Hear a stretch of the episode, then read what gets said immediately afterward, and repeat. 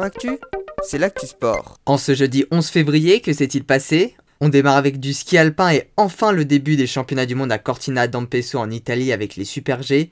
Chez les hommes, c'est l'Autrichien Vincent Kretschmer qui a été sacré.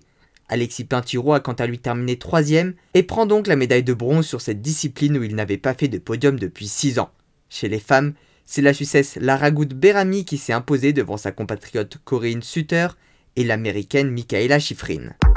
En cyclisme, début du Tour de la Provence, sur la première étape entre Aubagne et Sifour-les-Plages, l'Italien David Bellerini de la Deceuninck Quick-Step s'est imposé au sprint devant Arnaud Desmar de la Groupama FDJ ainsi que Nasser Boigny de la Arkea Samsic.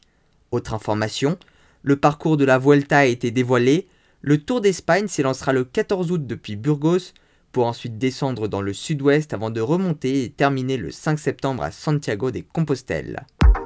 En football, suite des 32e de finale de la Coupe de France, le Paris Saint-Germain s'est imposé 1-0 face à Caen, mais Neymar est sorti sur blessure et il sera forfait pour le match face au FC Barcelone en Champions League. Autre résultat, Lille s'est imposé sur le même score face à Dijon.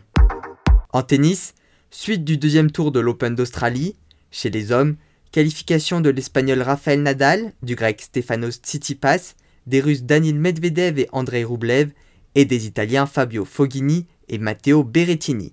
Et chez les femmes, qualification de Kristina Mladenovic, mais aussi de l'Australienne Ashley Barty, de la Tchèque Carolina Pliskova, de l'Américaine Sofia Kenin et de la Belge Elise Mertens. On passe au handball et la Ligue des Champions. Le Paris Saint-Germain et le HBC Nantes chez les hommes et Brest et Metz chez les femmes sont qualifiés pour les phases finales.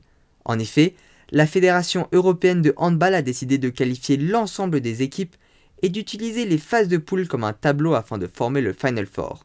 Habituellement, les deux premiers de chaque groupe étaient qualifiés pour les quarts de finale, les deux derniers de chaque groupe étaient éliminés et les autres s'affrontaient en huitième de finale.